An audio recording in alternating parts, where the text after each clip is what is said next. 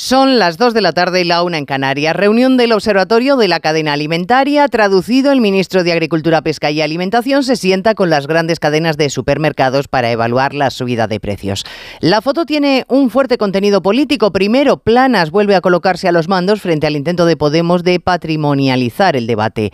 Él, que no es nada partidario de topar la cesta de la compra como pretenden los morados que por otra parte mantienen bien escondido al ministro de Consumo, Alberto Garzón, del que nada sabemos en toda esta polémica. Que hace falta atajar la inflación es innegable, pero esperamos de nuestros políticos soluciones más sesudas que el intervencionismo, que el ordeno y mando.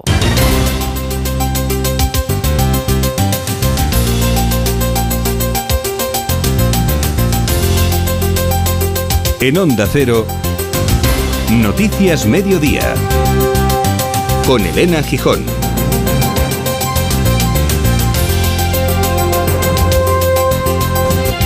Buenas tardes. Los productores de carne y pescado siguen demandando no solo estar presentes en las negociaciones de la cadena alimentaria, sino que se les aplique la rebaja del IVA por supervivencia del sector y para permitir una bajada en el precio de un alimento básico en la dieta. El presidente de la Federación Nacional de Cofradías, Basilio Otero, ha hablado con nuestros compañeros en Galicia. No, entiendo, no entiendo el el rebajar al 0% algunos, eh, algunos eh, alimentos y, dejar fuera de esa rebaja, que no pedíamos el 0%, sino queríamos que fuese un IVA súper reducido como hay en otros países europeos y dejar fuera eh, alimentos indispensables como son la carne o el pescado. No, no, no, no entiendo por qué. Visita sorpresa del presidente norteamericano a Kiev en la semana en la que se cumple un año de la invasión de Ucrania. Joe Biden ha comprometido una ayuda de 500 millones de dólares con Zelensky que el presidente ucraniano ha agradecido por lo que la imagen significa de apoyo. Biden lo ha ratificado luego con sus palabras. Putin pensó que Ucrania era débil y que Occidente estaba dividido. Un año después, la evidencia está aquí mismo, en esta sala. Estamos aquí juntos. Sois el ejemplo de que la libertad no tiene precio y de que merece la pena seguir luchando y podréis contar con nosotros el tiempo que haga falta. Y mientras la Unión Europea sigue discutiendo el cuándo, el cómo y el cuánto de la ayuda futura a Ucrania, hoy Estonia ha puesto sobre la mesa una nueva idea, que en lugar de entregar a Zelensky material bélico cada país por separado, se haga una compra conjunta. Y al ministro de Exteriores español, José Manuel Álvarez, le parece una gran idea. Nos gusta, como siempre, jugar europeos, por una reflexión, una pista en ese sentido, como la que propone Estonia, que estamos estudiando y realizando detalladamente, a priori no nos suena en absoluto mal lo contrario. Hay más noticias de la actualidad y la mañana y vamos a repasarlas en titulares con María Hernández y Paloma de Prada.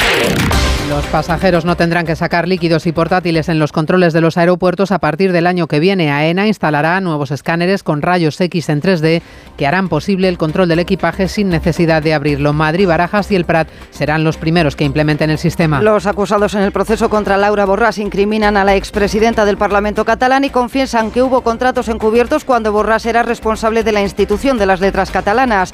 Admiten ante el juez que pactaron fraccionar los encargos para no tener que sacarlos al concurso. Una joven polaca de 21 años reclama una prueba de ADN porque cree que podría ser Madeleine McCann. Julia Faustina dice no estar segura de su identidad real y explica que tiene marcas similares a las que tenía la pequeña Madeleine desaparecida en 2007 en el sur de Portugal. Los letrados de justicia comienzan su quinta semana de huelga y piden a la ministra Job que asuma en persona la negociación para desbloquear el conflicto. El comité de huelga achaca el fracaso a la impericia del ministerio al que consideran incapaz y culpable de que el problema se encalle. La Guardia Civil da por descabezada la acción más violenta de los Latin Kings en España con la detención de 16 personas. El fundador de la banda en nuestro país trataba de reconstruir la estructura inicial de la organización desde la cárcel donde cumple condena por violación. Lola Flores y David Bisbal serán hijos predilectos de Andalucía el próximo 28 de febrero. El presidente de la Junta, Juanma Moreno, ha explicado que los nombramientos se producen el año en el que la jerezana habría cumplido 100 años y en el que el cantante almeriense cumple 20 de carrera. En cuanto al tiempo, iniciamos semana con ambiente primaveral, pero antes de que acabe volverá con fuerza el invierno. Hoy, de momento, gozamos de temperaturas que siguen muy por encima de la media para estas fechas. Por ejemplo, se esperan 24 grados de máxima en Sevilla y 23 en Bilbao. Es en el extremo norte donde más suben hoy las temperaturas.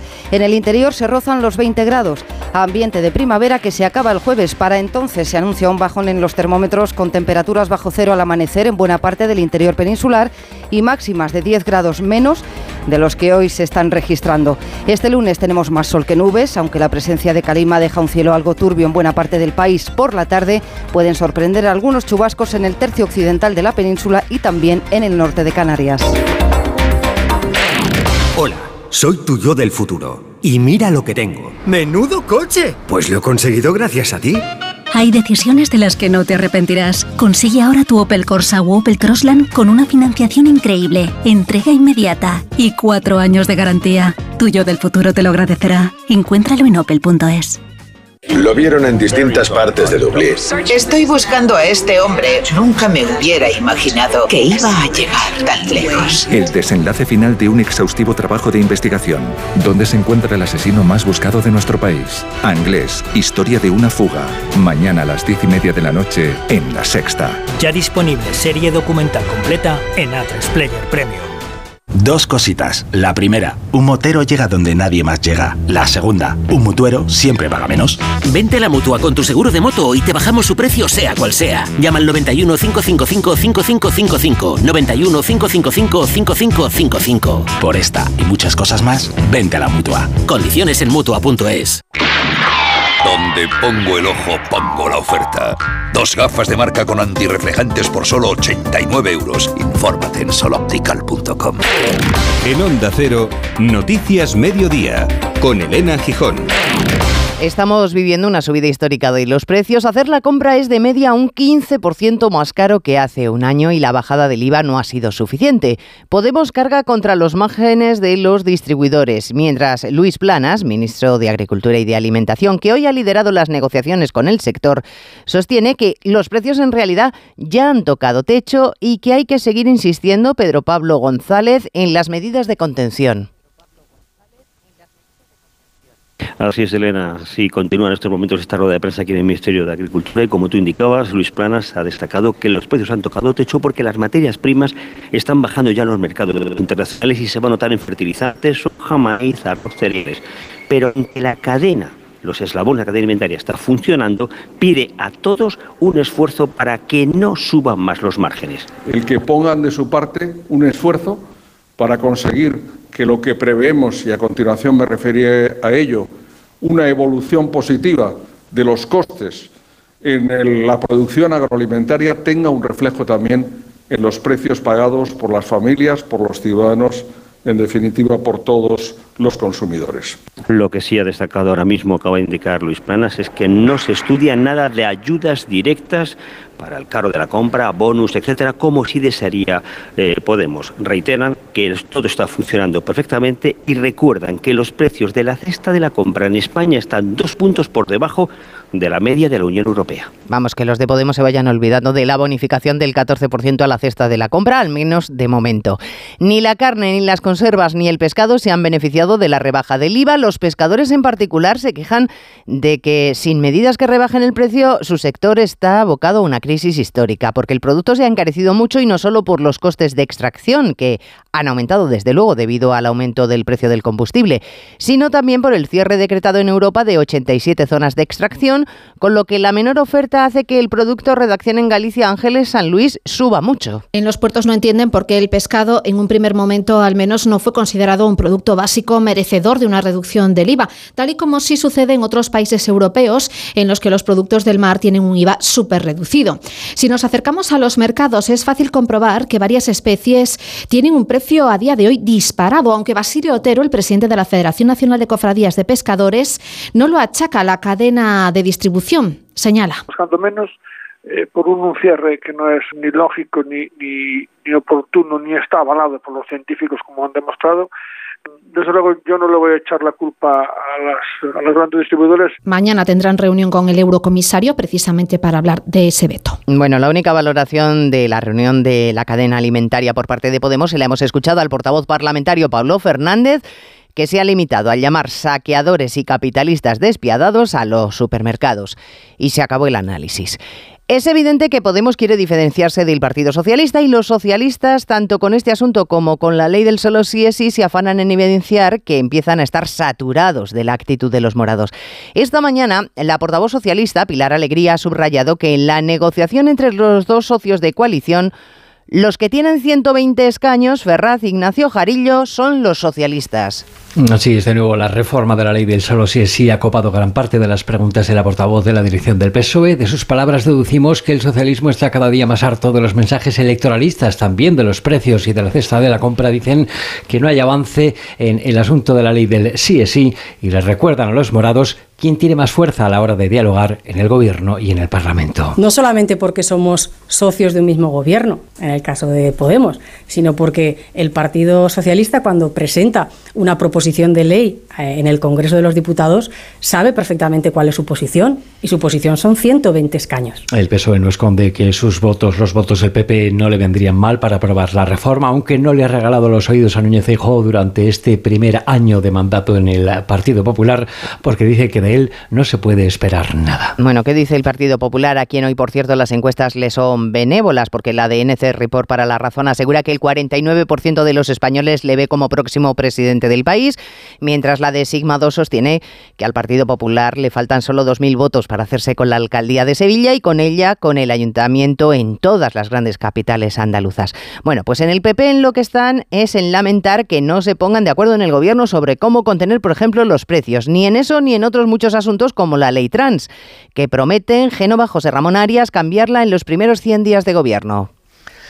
Para ello van a crear un grupo de trabajo con colectivos feministas, médicos y juristas para cerrar un texto legal que cambie los muchos errores que puede tener esta ley trans, que también ha creado división en el seno del PSOE, como también la ha creado la propuesta de Podemos para topar la cesta de la compra, con unas acusaciones impropias, según ha dicho el portavoz popular Borja Semper, de una parte del gobierno. No creemos que haya manos negras que lo que quieren es perjudicar a los ciudadanos desde posiciones empresariales de poder y perjudicarnos a todos. Y mucho menos creemos en políticos que señalan a ciudadanos particulares desde el espacio público, desde púlpitos de poder, con nombres y apellidos. Eso nos parece un camino extraordinariamente peligroso. Los populares que calculan en más de un 10% el trasvase de voto socialista consideran lógico y positivo que el Parlamento Europeo ejerza un control sobre cómo estamos gastando los fondos europeos. Control con la visita de una comisión del Parlamento Europeo de la que hablaremos enseguida. Por cierto, que hoy el Banco de España ha alertado de que el número de horas trabajadas en nuestro país va a seguir cayendo por el envejecimiento de la población, el peso creciente del sector servicios y el mayor uso de contratos a tiempo parcial. Y a propósito de empleo, CESIF advierte de que la pandemia y los ERTES han aumentado la discriminación laboral de las mujeres y la brecha salarial que tardará al menos medio siglo en desaparecer de continuar el ritmo Belén Gómez del Pino de lucha contra ella. Los ERTES han disparado la brecha salarial al 30% y el análisis del mercado laboral muestra cómo el número de mujeres contratadas a tiempo parcial triplica al de los hombres. El impacto COVID no ha contribuido, recuerda Eva Fernández, secretaria de Igualdad de CESIF, a mejorar la situación. La reducción de la brecha salarial se ha ralentizado. Nos hemos quedado estancados en un 20% desde el 2020 con los datos de nuestro informe, las mujeres estaríamos trabajando gratis prácticamente dos meses y medio al año. En las administraciones públicas, explica CESIF, las cifras de inestabilidad son peores que en el sector privado y el número de mujeres que piden excedencia por cuidado de familiares cuadruplica al de los hombres y los sextuplica si hablamos de reducciones de jornada. Hoy el presidente del Gobierno ha querido señalar a las renovables como el futuro del mercado laboral. Lo ha dicho en la feria donde estaba la comisaria europea de Energía. Se estima que el sector podría llegar a crear hasta 468.000 empleos en España durante la próxima década si continuamos con esta apuesta decidida que estamos haciendo por las energías renovables y en particular por la fotovoltaica. Una alternativa a la maltrecha economía mundial, primero sacudida por una pandemia y después por una guerra, la de Ucrania. El viernes se cumple un año de la invasión rusa en el Donbass y Ucrania ha hecho memoria de dos maneras. Primero con una alarma antiaérea por posibles incursiones rusas. La segunda con una foto, la de Volodymyr Zelensky estrechando la mano a Joe Biden, que ha hecho una visita sorpresa a Kiev. Además del anuncio de 500 millones de euros en ayudas, la instantánea tiene enorme valor simbólico por el mensaje que lanza a Rusia, por el nuevo paquete de euros, eh, de dólares en este caso, para ayudar a Ucrania mientras Europa sigue mareando la perdiz, y por la advertencia china de que si se entromete ayudando a Moscú, Washington lo va a hacer con Kiev. Corresponsal Xavi Colás. Washington apoyará a Ucrania todo el tiempo que sea necesario. Es el mensaje de apoyo de Joe Biden en un viaje sorpresa, que es una fuerte muestra de apoyo antes del primer aniversario del inicio de esta guerra. El líder de Estados Unidos ha señalado los errores de Putin, que pensó que Ucrania era débil y que Occidente estaba dividido. Zelensky ha informado de que Biden y él han hablado sobre armas de largo alcance para contener a Rusia. En un día soleado, las sirenas han vuelto a sonar en la capital ucraniana, aunque no se han reportado ataques de los rusos. Y mientras en Bruselas y a pesar de los llamamientos desesperados del ministro de Exteriores, Josep Borrell, para que los 27 envíen munición y armamento ya a Zelensky, en lugar de tantos aplausos, decisiones no tenemos. Los responsables de la diplomacia europea siguen barajando cuál es la mejor opción, dado que no todos los países están enviando ni la misma ayuda ni en cantidades suficientes. Ahora Estonia, como manera de igualar la contribución, propone corresponsal comunitario Jacobo de Regoyos que se le envíe ayuda a Zelensky comprada con un presupuesto común. Como se hizo durante la pandemia con los medicamentos y se hace ahora con el armamento ucraniano, es decir, compras conjuntas, el alto representante cree que los Estados miembros se van a ahorrar dinero y en cualquier caso es urgente, dice Josep Borrell. Pedimos a los Estados miembros que den parte de sus stocks de munición al ejército ucraniano. Este es el asunto más importante. Si fallamos en esto, realmente el resultado de la guerra estará en peligro. Varios ministros, por cierto, han expresado su preocupación porque Pekín pueda asistir militarmente a Rusia, como ha sugerido que podría ocurrir el secretario de Estado norteamericano Anthony Blinken. Borrell concretamente ha advertido a China que esto sería un antes y un después, una línea roja en las relaciones de la Unión Europea con el gigante asiático. Es difícil cuantificar el número de ucranianos que han tenido que abandonar su país desde el comienzo de la guerra. El último dato de ONU estima que son unos 8 millones de personas que han salido de su país y se han repartido por toda la Unión Europea. A España han llegado cerca de 170.000 con suerte desigual. Aproximadamente el 10% ha encontrado un puesto de trabajo, pero los demás, Diana Rodríguez, se encuentran con la traba fundamental del idioma. Sí, el idioma, una barrera comunicativa que les impide en muchas ocasiones encontrar empleo. Solo uno de cada diez lo ha logrado en nuestro país y el 15%, según CEAR, ha optado por regresar a Ucrania como mal menor. Miroslava tenía claro su objetivo hace un año y ahora aprender español, seguir formándose en lo suyo, psicología y trabajar. Trabajo eh, cocinero camarero y estudio. Yo estudio de Universidad de Ucrania online. Cerca de 170.000 ucranianos con protección temporal en España viven el primer aniversario de la guerra a 3.000 kilómetros de su patria, la mayoría acogidos en la comunidad valenciana, Cataluña, Andalucía y Madrid, el 63% mujeres y más de 37.000 menores escolarizados. ACNUR habla de 8 millones de refugiados en Europa y 5.300.000 desplazados que la convierten en la mayor crisis de refugiados en el continente desde la Segunda Guerra Mundial. Este es el principal problema con el que ahora mismo pelea la Unión Europea, la guerra de Ucrania, que genera una crisis de refugiados y que nos tiene inmersos en problemas económicos sustanciales. Hay economías más vulnerables que otras, como la española, que ha tenido que recibir más fondos de ayuda que ningún otro país de la Unión. 31.000 millones hasta el momento, que se van a completar en breve con otros 6.000. Hoy llega a España una comisión del Parlamento Europeo para evaluar, Patricia Gijón, la ejecución de los fondos. El Gobierno habla de transparencia y de oportunidad para que la misión de control comunitaria vea sobre el terreno que España cumple. La eurodiputada socialista Isabel García Muñoz defendía en Onda Cero que somos líderes en la gestión de fondos. Popular Isabel Benjumea apunta opacidad. Tú te has comprometido durante el plan a unos hitos y unas reformas y España ha cumplido todo estrictamente y por eso la Comisión ha hecho este desembolso. El único dato oficial de ejecución es del 31 de agosto del 2021 en el que el Gobierno anunció que se habían ejecutado 104 millones de euros. Desde entonces no ha habido un solo dato oficial de ejecución real. El Gobierno asegura que los últimos 6.000 millones de euros desbloqueados comenzarán a llegar a la economía real en dos meses. Por cierto, que no son los únicos representantes de la Unión que tenemos hoy en España. También se encuentra por aquí la comisaria de Energía para participar en la conferencia de renovables en la que intervenía, como han escuchado, el presidente Pedro Sánchez. Y esta tarde llega otra delegación, esta vez del Parlamento Europeo, para evaluar el funcionamiento, la eficacia y las repercusiones en rebajas de condena y excarcelaciones de la ley del solo sí es sí. Las cuitas de Cantabria y Asturias son muy otras. Tienen que ver, como saben, con los trenes y las medidas erróneas para que quepan por los túneles. Pues para ello se van a reunir esta tarde con la ministra de Transporte Raquel Sánchez, el presidente cántabro Miguel Ángel Revilla, que pidió compensaciones, a lo que se unió el socialista Adrián Barbón, que también va a estar presente en esa reunión, y que había solicitado que el transporte de cercanías fuera gratuito hasta que el problema se solvente. Pues Barbón esta mañana no ha hablado de dinero, sino de soluciones. Depurense responsabilidades. Segundo lugar, se suelen decir compensaciones. Yo más que compensaciones digo soluciones. Creo que hay que dar soluciones a algo que viene de atrás.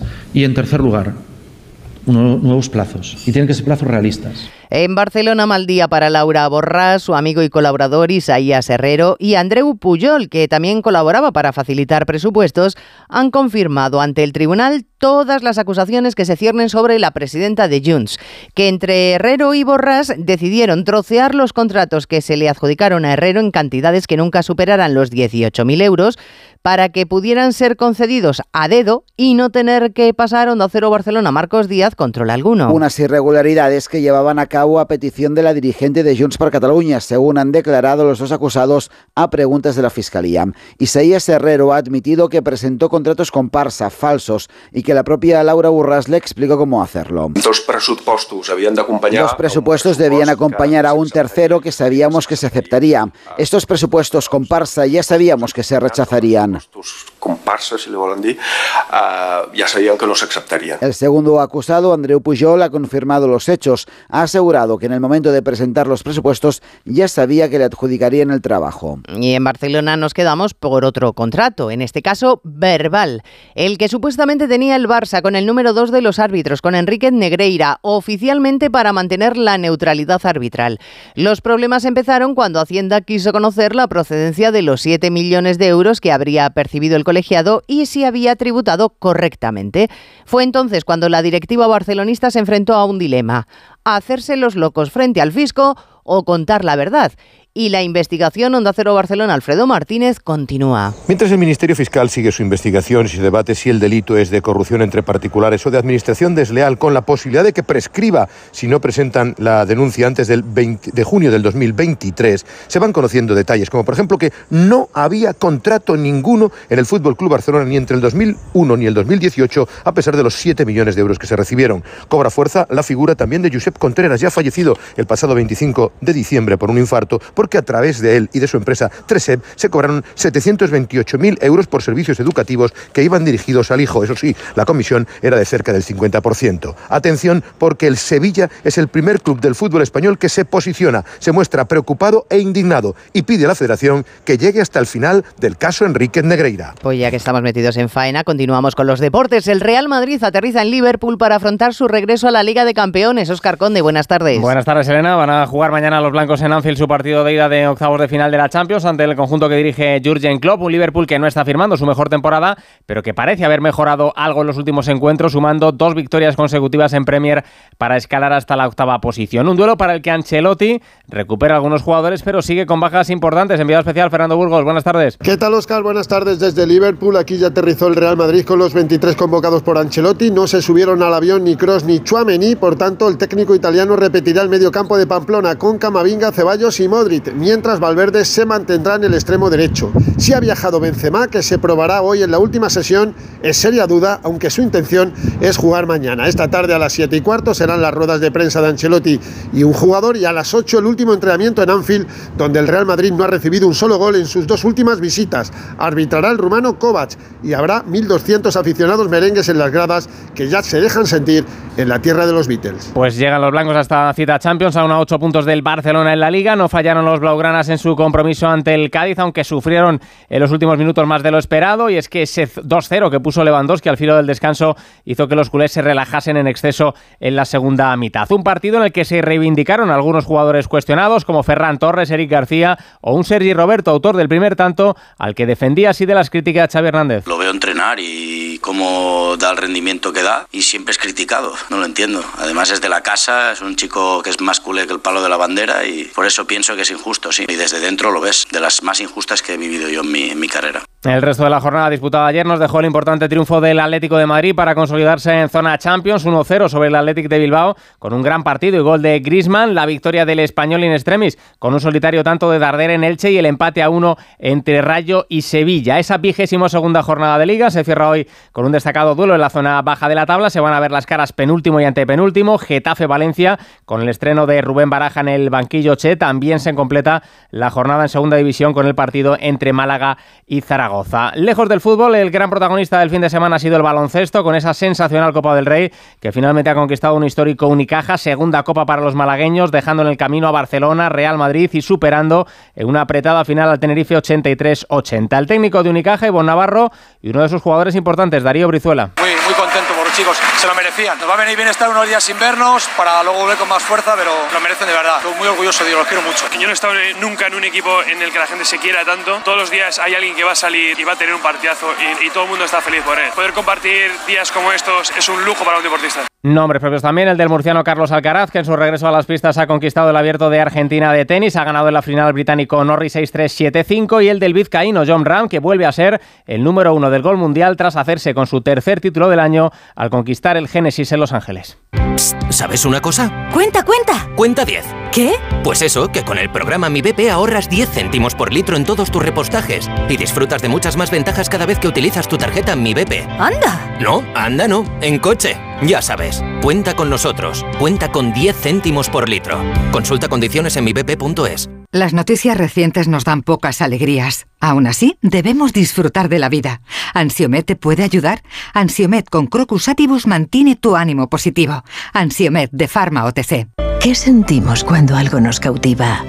Lo que sentirás conduciendo el nuevo Peugeot 408, con su sorprendente diseño y un interior con acabados exclusivos.